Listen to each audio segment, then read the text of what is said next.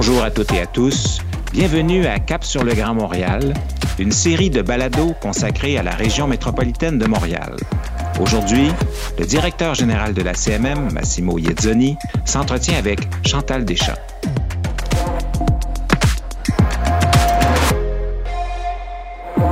On reçoit aujourd'hui nul autre que Mme Chantal Deschamps, qui, euh, je peux me permettre de dire, est une pionnière et même euh, un des membres fondateurs de la communauté métropolitaine de Montréal, qui, comme vous le savez, a été créée en 2001.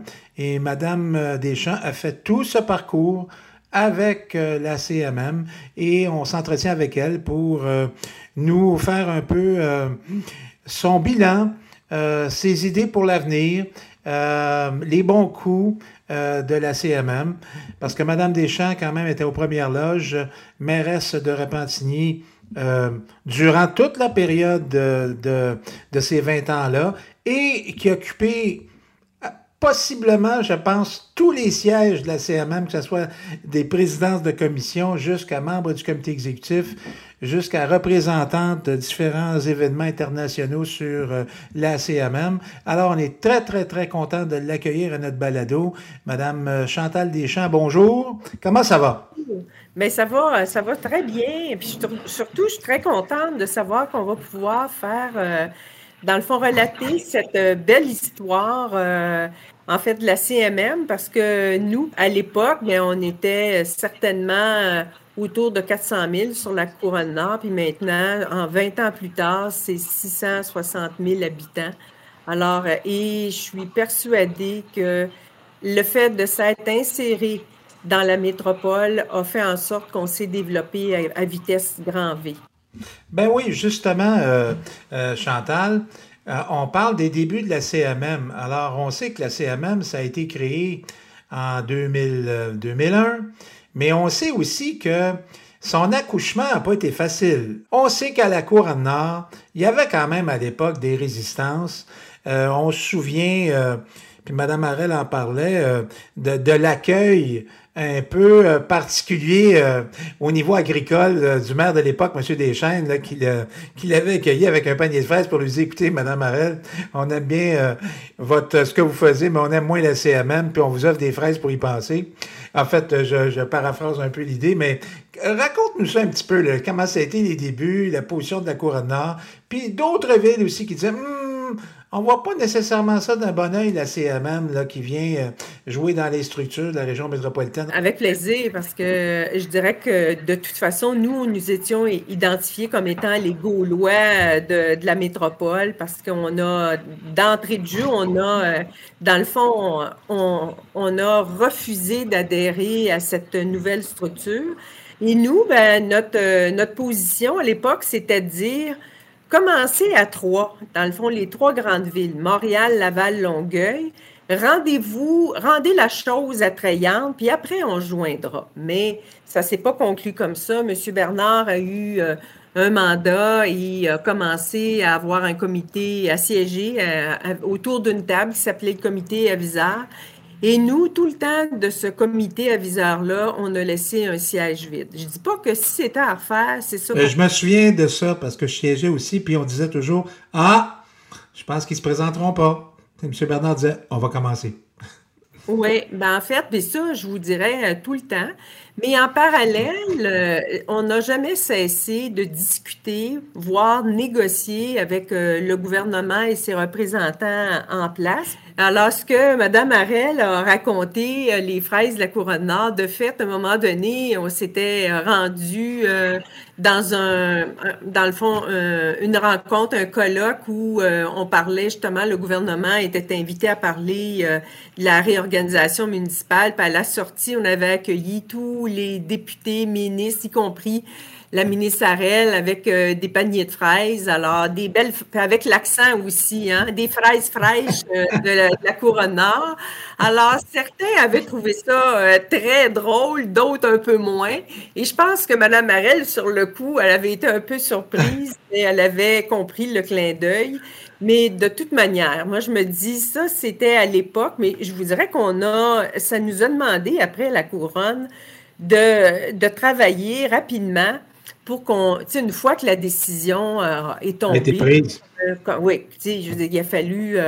et à l'époque, la Valtrie, là, pour ceux qui s'en souviendront, devait faire partie de la CMM. Et quand je vous dis qu'en parallèle, il y a eu toutes sortes de, négociations. La ville aussi, euh, dans la MRC de Deux-Montagnes, euh, qui s'appelle Saint-Placide, a été exclue euh, de la CMM. Alors ça aussi, ce serait intéressant d'entendre Mme Arel là-dessus. Mais ceci étant dit, c'est qu'après, dans le fond, la... puis moi j'étais, je me souviens, les premiers, même les, le premier conseil provisoire avait été présidé par le maire Pierre Bourque. Et euh, ensuite, ben moi, j'avais constaté rapidement que sur 28 membres présents, euh, alors euh, à la CMM, j'étais la seule femme. Puis ça a été, ça a pris dans le fond quelques années, je vous dirais, avec Monsieur le maire Tremblay, avant de, voir arriver au conseil des, des élus, eux, c'est-à-dire des mairesses d'arrondissement. Mais euh, à l'époque, là, écoutez, moi, ça fait 24 ans que je suis en politique municipale euh, et mairesse. Je peux vous dire que mon, mon entourage euh, était que, que, des hommes parce que c'était à l'époque, il y avait des mairesses, mais il y avait des mairesses à la tête de petites communautés. Mais juste pour faire un aparté, moi, je me souviens en 97, quand j'ai été élue, j'étais à la tête d'une ville de 56 000 habitants qui est devenu 86 euh, 000 maintenant. Et la, la, mairesse qui était à la tête de la ville la plus populeuse à l'époque, c'était André Boucher. Alors, ah mairesse de Sainte-Foy. Et au lendemain, c'était la première à m'appeler pour me féliciter et me faire réaliser que nous étions euh, les deux mairesses à la tête des villes euh, de deux villes populeuses. Et euh, donc, 56 000 dans mon cas et 75 000 elle, dans, dans, le sien. Mais c'était vraiment, c'était vraiment très, très chouette. C'est pour vous dire que là aussi, sur ce plan-là, ça, je veux dire, ça, ça l'a vraiment évolué. Ils ont fait le pari de prendre la RMA, qui était à l'époque, je pense, la, la bonne décision parce qu'on voit bien que nos citoyens sont pas juste dans une ville, ils se déplacent ailleurs pour le travail, pour les études. Puis évidemment, on l'a bien constaté ça au cours des années ensemble. Mais il y a aussi la gouvernance. Puis sur la gouvernance, je voulais t'entendre surtout sur l'espèce d'entente qu'il y a eu au, comité Bernard où on disait finalement, ben on va avoir une formule égalitaire, 14 élus de Montréal, puis 14 élus euh, de Laval, Longueuil et des Couronnes. Pour, pour ceux qui l'ignorent, le conseil de la CMM est formé de 28 élus qui se partagent selon une formule euh, qui est prévue dans la loi. Mais je voulais t'entendre sur le fameux débat qu'on avait toujours, parce que quand on parle d'une réforme aussi importante que ça, c'est toujours le poids de Montréal sur les décisions. Euh, on l'a bien vécu. Et là, si Montréal contrôle tout, ben, qu'est-ce qui arrive des courants? On n'est pas à l'aise, tout ça. Donc, les premières années ont beaucoup été là-dessus. Mais ta, position maintenant, quand tu regardes l'évolution, est-ce que ce qui a été prévu dans la loi, ça a été simple? Puis quand tu regardes euh, les procédures euh, d'adoption des dossiers, tout ça, il y a quand même une belle évolution depuis le début, là. Est-ce que tu pourrais nous parler de ça un petit peu, comment tu l'as vécu, puis comment tu vois que ça a cheminé dans le temps? Ben en fait, euh, ça, c'était vraiment un irritant majeur, hein, le poids de la ville de Montréal. Puis nous, on, est, on a adhéré à la CMM de reculons, on va le dire euh, comme ça. Et pourquoi, quels étaient nos principaux motifs? C'était dans le fond, les trois grandes villes euh, ne suffisent plus à elles-mêmes pour se doter de services euh, à grande échelle. Donc aujourd'hui, on appellerait ça métropolitain. Et c'est la raison pour laquelle ils se retournent vers les deux autres couronnes. Puis, dans le fond, nous, on va, on va dégager des sommes importantes pour aider les trois grandes villes à continuer à, progresser, alors que nous, on n'aura pas plus de services, notamment dans des, euh, dans des dossiers aussi cruciaux, par exemple le transport ou le développement économique. Et ça, ben, en fait, il a fallu apprivoiser la bête, si je peux me permettre l'expression, qui est la CMM, parce que nouvelle gouvernance, mais on a eu quand même euh, la, je dis la prudence. Euh, est-ce le gouvernement, est-ce dans les négociations qui se sont, qui ont eu cours, mais en fait avec en demandant le vote aux deux tiers des membres euh, présents. Alors, sur le budget ou sur les schémas euh, d'aménagement et autres dossiers, euh, dans le fond, dont la juridiction touche l'ensemble du territoire, là. Alors, ça, ça, c'était, dans le fond, une garantie pour les couronnes que nous, on ne signait pas des chèques en blanc, puis dont on, dont on ne touchait vraiment une plus-value. Mais, vous savez, quand on arrive dans une nouvelle gouvernance, là, tant et aussi longtemps que les, les politiques ne prennent pas forme. Alors, puis euh, des cadres aussi, des modus operandi, c'est que c'est sûr que les cotisations rentrent, on les paye, puis on ne voit pas de service au bout. Mhm. Puis en 2003 puis 2010, on, a eu aussi la réalité dans, le visage, ni plus ni moins, quand on a essayé de faire le, premier schéma d'aménagement. Et c'est là qu'on a vraiment réalisé, là, quand on parle de faire une, une planification stratégique, quelles étaient nos forces et nos faiblesses je pense que ça vaut la peine qu'on en parle. On a constaté que la faiblesse, c'était que le, modèle d'aménagement que la loi avait euh, euh, soumis aux élus, puis qui avait été adopté par le législateur, ben là, ça passait pas. Là. je pense que ça vaudrait la peine qu'on parle de cette, de cette difficulté, puis comment on, a réussi collectivement à surmonter ça, puis d'arriver avec quelque chose d'assez extraordinaire. Fait je, te, je te laisse aller, disons, à partir du moment où on dit, ben on va essayer le schéma, puis vers la fin où on constate que ce schéma-là ne fait pas l'affaire. Je te laisse aller.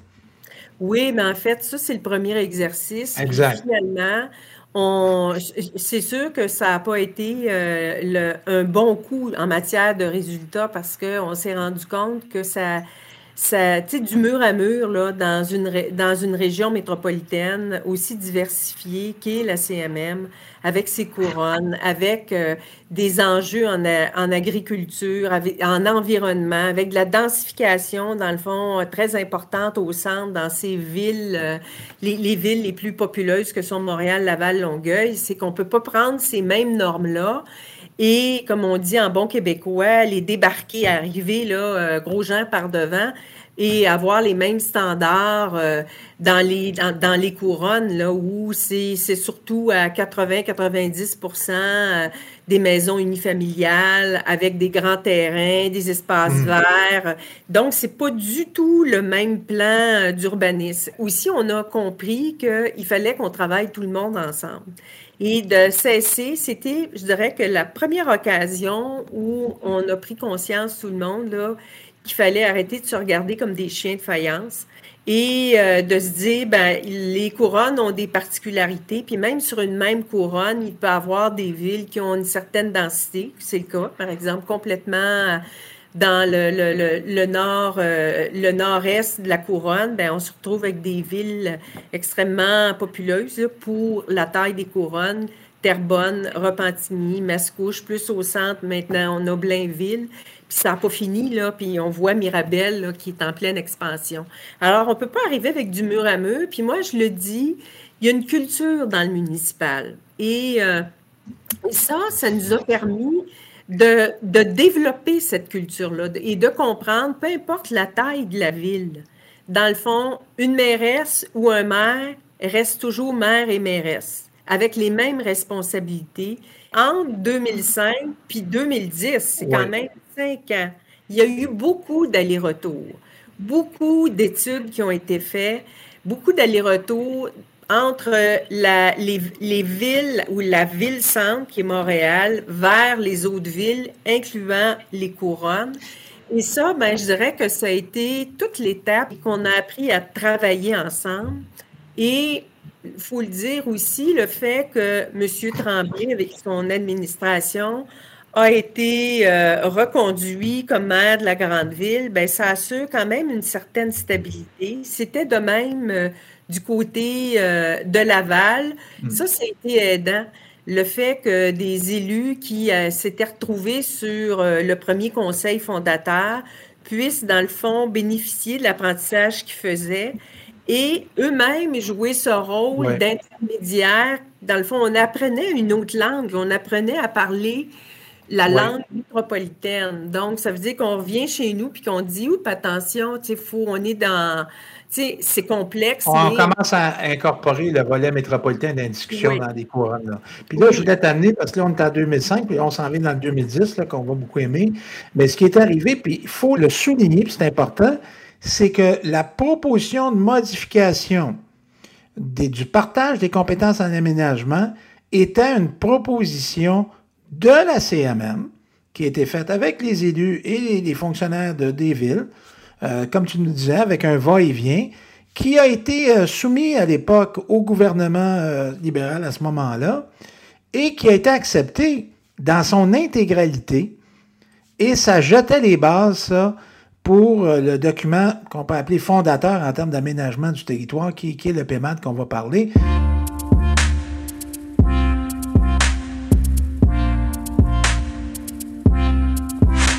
parlais, tu étais la première femme à la CMM. C'est vrai, mais il y avait le Club des femmes à la commission d'aménagement qui a fait la consultation aussi. Il y avait, on va les nommer, là, Hélène Fotopoulos euh, de Montréal, euh, Chantal Deschamps de Repentigny, Suzanne Roy de Sainte-Julie, puis Lorraine Gay-Boivin euh, de Saint-Hubert, de Longueuil. Alors, ça, pour, pour ceux qui ont travaillé de très près avec cette commission-là, je n'oublie pas les collègues masculins, mais j'en profite peux vous dire que les quatre femmes qui étaient là, elles embrassaient, puis ils menaient ça assez bien, merci. On en a vu de toutes les couleurs. Puis c'est probablement un des beaux moments là, de la CMM. Puis tu dis souvent, c'est là que, vous avez... Ben, en tout cas, je te laisse aller parce que euh, je t'ai entendu souvent parler. C'était un moment où les élus se sont trouvés puis ont dit, écoute, il faut qu'on fasse quelque chose collectivement. Mais vas-y, le contenu de cette expérience-là qui est absolument formidable. Oui, mais en fait, euh, déjà là, la venue des femmes, c'est on est quasiment neuf ans plus tard. Alors, euh, et euh, tu as touché un point, Massimo, c'est un des irritants par rapport au schéma ou au cadre d'aménagement de la CMM pour les gens des couronnes, c'était de se retrouver avec, dans le fond, une échelle à trois pour euh, le schéma d'aménagement. Donc, règlement, réglementation, plan d'urbanisme, ça, restait au local, c'est-à-dire à la ville, à la municipalité.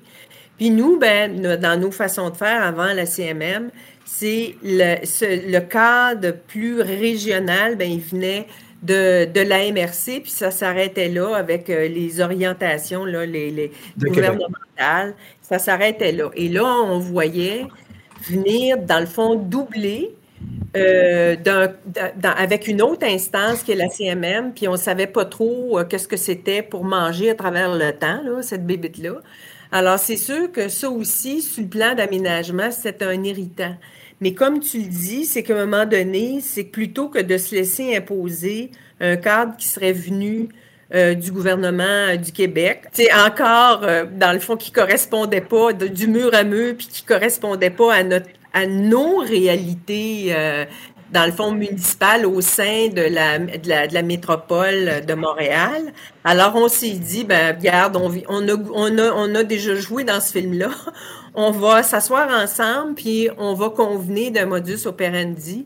Et ça, de fait, c'est le gouvernement euh, libéral de M. Charret qui a, reconnu ce, ce premier cadre-là.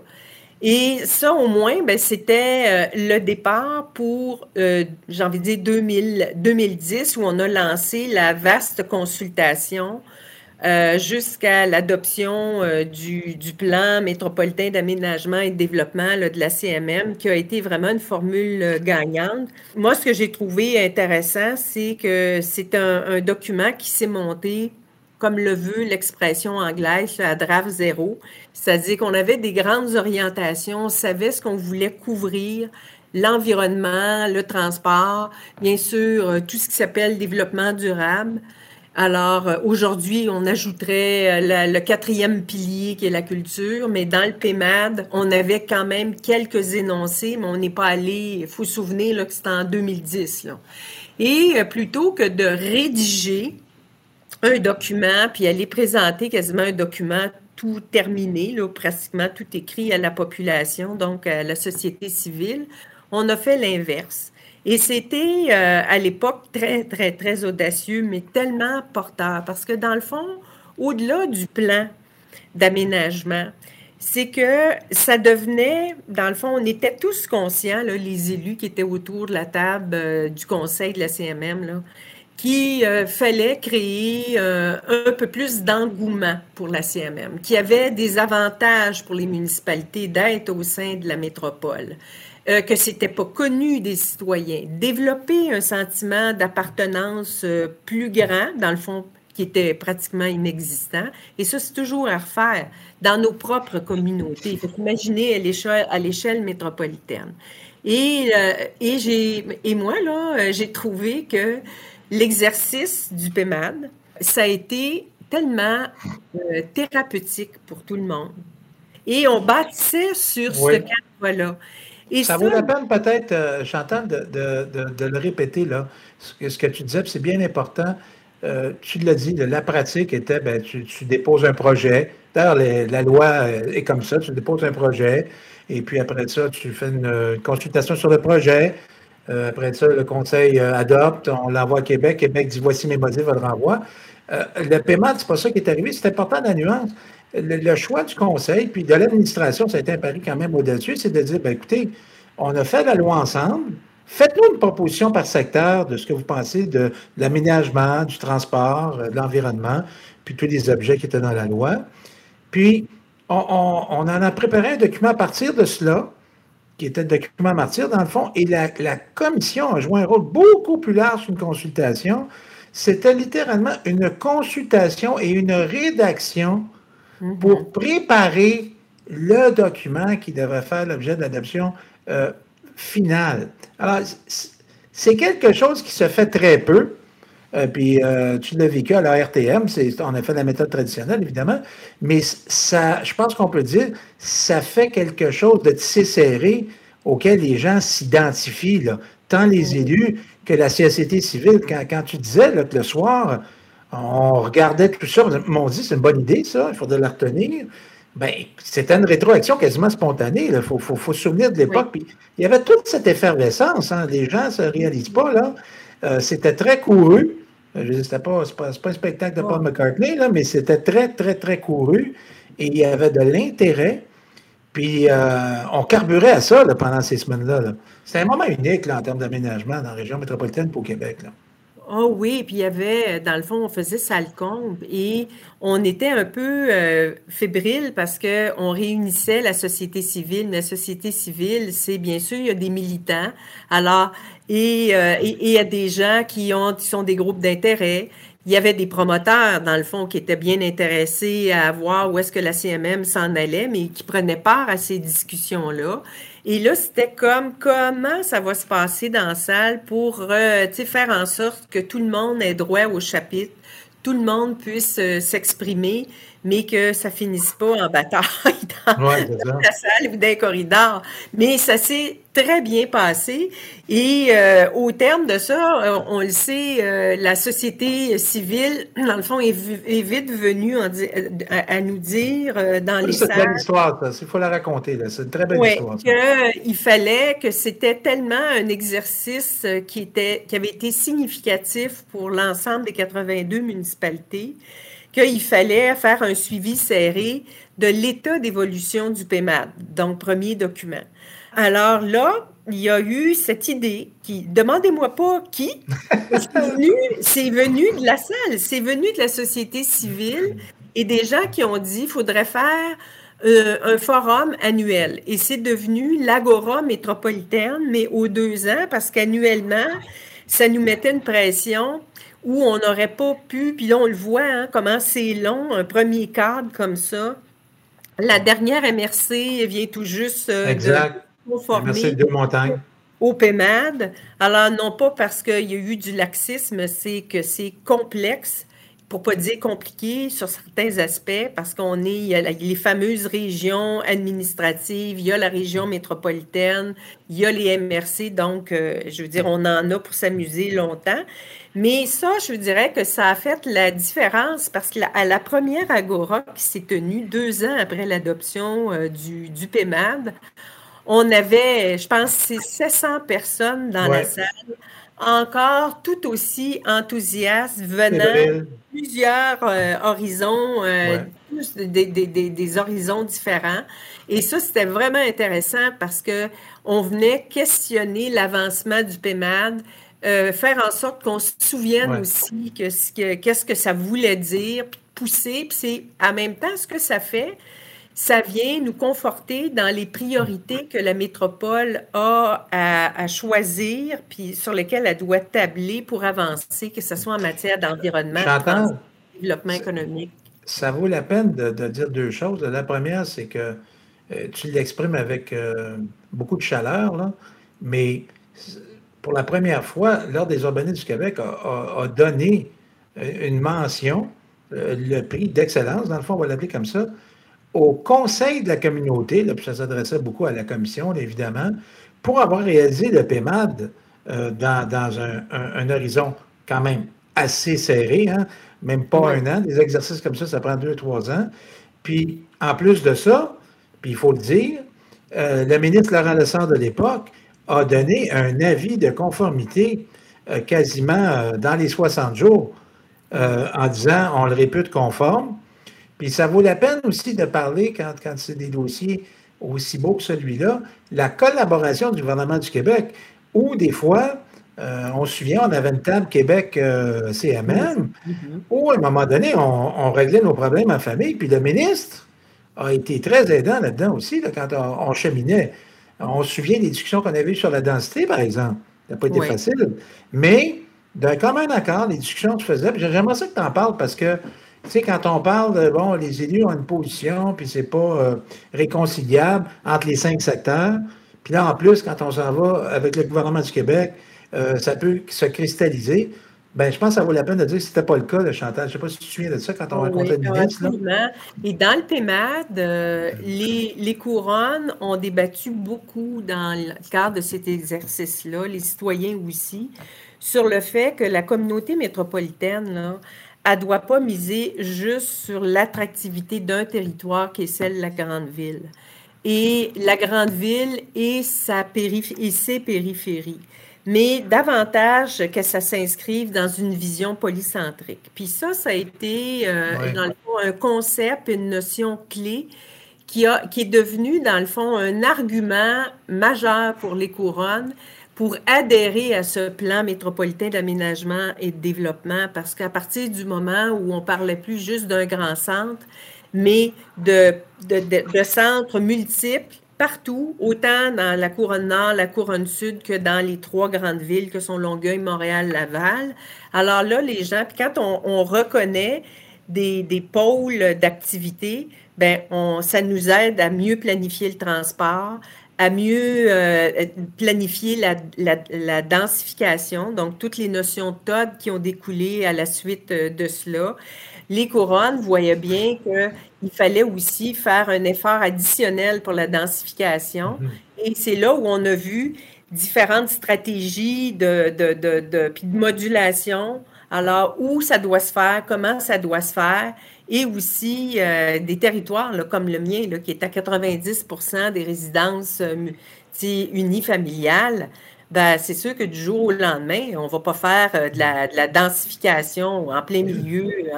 donc, il faut attendre à un moment donné qu'un quartier se revitalise, puis qu'on on revoit un peu sa configuration et faire en sorte que l'immeuble ou les immeubles de densification, ben, ça, ça s'intègre bien à l'ensemble de la réalité euh, de l'environnement municipal d'une ville donnée. Écoute, euh, je, vais faire peut-être un, petit rappel. Donc, on disait 2003, notre premier élément fondateur de la vision. C'est sûr qu'il y a d'autres plans de la CMM, mais on regarde davantage d'aménagement. Avec le PEMAD, ça vient consacrer euh, ce que tu disais un peu, le, modèle polycentrique du territoire, euh, des objectifs communs, hein, parce que on, est les deux seuls organismes, la CMM puis la Communauté métropolitaine de Québec, qui a des schémas avec des objectifs. Ça aussi, pour les élus, c'est plus facile. Tu sais, le langage, bon, l'urbanisme, ça, on connaît bien dans les villes, tout ça. Mais c'est plus facile de dire, ben, écoute, euh, on a du monitoring, puis l'objectif n'est pas atteint, puis pourquoi, puis qu'est-ce qui n'a pas marché. Donc, on est capable de réajuster le tir. Donc, on avait un outil euh, qui communique bien avec les élus, puis euh, on, peut comprendre, puis on peut ajuster. Ça a permis peut-être le, paiement de, de, dire, ben, enfin, on a un plan auquel on peut s'identifier il n'est pas parfait. Tu te souviens combien de fois qu'on a dit ça? Il n'est pas parfait, mais il faut bien en avoir un. Puis c'était un plan qui était attendu depuis une trentaine, sur certaines quarantaines d'années. C'était comme un baume pour la région. Puis, je me souviens, beaucoup m'ont dit, m'ont dit, on n'en revient pas que 82 maires se soient entendus sur un plan. C'était colossal, quand même, comme euh, euh, objectif d'atteindre, puis un large consensus au Conseil. Là. On parle quand même, on peut parler d'une majorité totale. Moi, je dis toujours que c'était fortement consensuel, le PMAD. Et, là, ça m'amène à te parler, de dire, bon, ben, une fois qu'on a ce plan-là, il y a deux volets que je vais regarder avec toi, c'est que les gens ne réalisent pas comment ce plan-là a été apprécié euh, au Québec, on l'a mentionné par l'ordre des urbanistes, puis le gouvernement également, euh, aussi par les urbanistes canadiens, on a reçu un prix. Mais je pense que ça vaut la peine qu'on parle un petit peu d'international, parce que tu as, beaucoup, as beaucoup euh, fait le tour de différents panels et de congrès avec l'ONU. Ça vaut la peine que tu parles de l'ONU Habitat, qui est un peu l'agence urbaine de l'ONU, et qui, qui, a vraiment apprécié le, modèle CMM du PMAD. Oui, parce que dans le fond, euh, surtout qu'on a suivi euh, toutes les conférences à, la CMM là, qui ont mené d'Habitat 2 à Habitat 3. Oui, oui. Et euh, ça, dans le fond, Habitat, dans le fond, nu Habitat, c'est l'organisme qui a le, le mandat d'écrire et de réécrire l'agenda urbain, on va le dire comme ça. Et ça, c'est toujours intéressant parce que les, je dirais, les meilleurs exemples à l'international, c'est là qu'on nous les sert dans les panels. Et euh, on se souviendra, Massimo, on avait été euh, invité et euh, entre autres à, à puis on a on a fait une, une réédition de cette conférence-là, on va dire plus, à Quito, là, quand euh, Habitat 3. Euh, on a adopté euh, l'agenda urbain, là, 20 ans. L'agenda urbain a été adopté, là, alors, et ça, c'est bon pour les 25 prochaines années. Donc, on n'était pas dans le champ, on était des précurseurs. Alors, moi, je me souviens, les premières questions à Médine, une fois qu'on a eu présenté, avez-vous eu de la violence? Est-ce qu'il y a eu des gens blessés? Et euh, est-ce que vous avez été obligé de faire appel à la force constabulaire? Alors, nous autres, on était vraiment euh, tout à fait secoués par ces questions-là, parce que ça, c'est, là qu'on réalise, dans le fond, que au Québec et dans la métropole, on est une société, mais vraiment pacifique. Écoute, euh, on, vient de faire un, tour extraordinaire de, de l'histoire de la TMM de 2001 à 2020. On vient, on a parlé du succès du PEMAD, euh, on a parlé de l'importance de la cohésion, puis que ça ne se fait pas du jour au lendemain. Il y a un travail de longue haleine qui a été fait par des élus. Puis on constate quand même des résultats, puis on, entrevoit l'avenir quand même avec euh, optimisme, parce que bon, la mm-hmm. méthode même peut-être ça s'applique ailleurs, puis comme tu le dis, ben, peut-être euh, une stratégie nationale pourrait y répondre. Et il me reste que maintenant te remercier, te remercier pas juste pour l'entrevue, mais te remercier pour tes 20 ans à la CMM, et puis je pense que c'est 24 années euh, à Répentigny, fait qu'il a un grand bout de vie à CMM. Alors, un gros merci pour ça. On a eu beaucoup de plaisir, puis beaucoup de résultats, puis beaucoup de succès. J'ajouterais peut-être une dernière chose, Massimo. C'est euh, le PEMAD n'a pas fini d'évoluer parce qu'on a vu la volonté aussi euh, de, la, de la CMM récemment, peut-être dans la dernière année, vraiment, à la suite de notre dernière Agora métropolitaine là, qui s'était fait, pas virtuellement, là, mais il y a deux ans, alors, euh, est sorti de là l'importance de, de, traiter, de, de s'occuper de, de, la culture comme quatrième pilier. Ah, c'est vrai. Il faut parler de ça, ben oui. Et moi, ben, j'ai eu euh, le plaisir euh, dans mes autres fonctions, alors de me voir confier, la, de présider la table euh, sur le développement culturel métropolitain. Et qu'est-ce que ça va donner à court, moyen et long terme? Bien sûr qu'il va y avoir une commission qui va se mettre en permanente, qui va se mettre en place, qui va s'appeler la Commission de développement culturel métropolitaine. Et du patrimoine. Et du patrimoine, absolument, et du patrimoine.